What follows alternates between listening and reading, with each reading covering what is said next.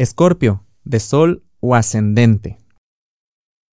El signo de Libra es un signo que está antes de ti, es el signo que está a tus espaldas.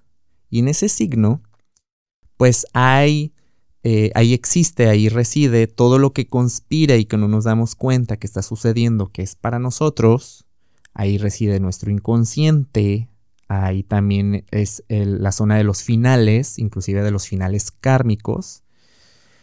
Y Venus estuvo ahí iluminando todo este tipo de cosas que estaban en tu, en tu inconsciente, subconsciente, que estaban ahí, que residían y tú no te dabas cuenta que estaban, salen a la luz, incluso salen muchas cosas que necesitan ser sanadas, y esta cuadratura que va a tener Venus en Libra en esta zona, con Júpiter y Saturno en Capricornio, que es tu zona eh, de la expresión, de los acuerdos, no te queda más que de otra, de alguna manera, plasmarlo en papel.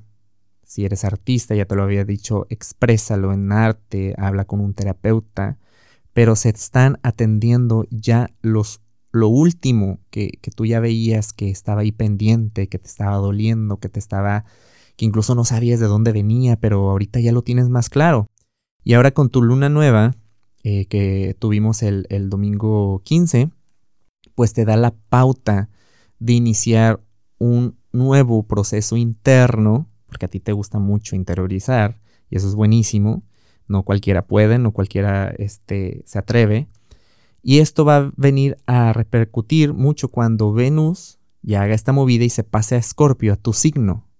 Eso te va a ayudar mucho a dar ese enfoque de, de ver esta parte a sanar, verlo como más con amor propio, dándote eso que te hace falta tú a ti mismo, que nadie te lo puede dar, esa atención, ese amor, más que tú mismo. Y por consecuencia lo vas a ver eh, este, con resultados externos en tus relaciones, en las cosas que haces en tu día a día.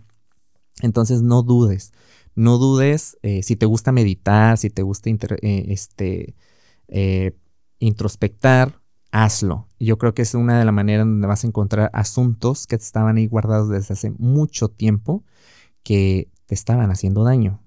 Y más y más si las personas que están a tu alrededor o las personas que tú elegías, que tú ya a lo mejor dices, sabes que yo ya no quiero más, ya no quiero más esto, quiero cambios en mis relaciones.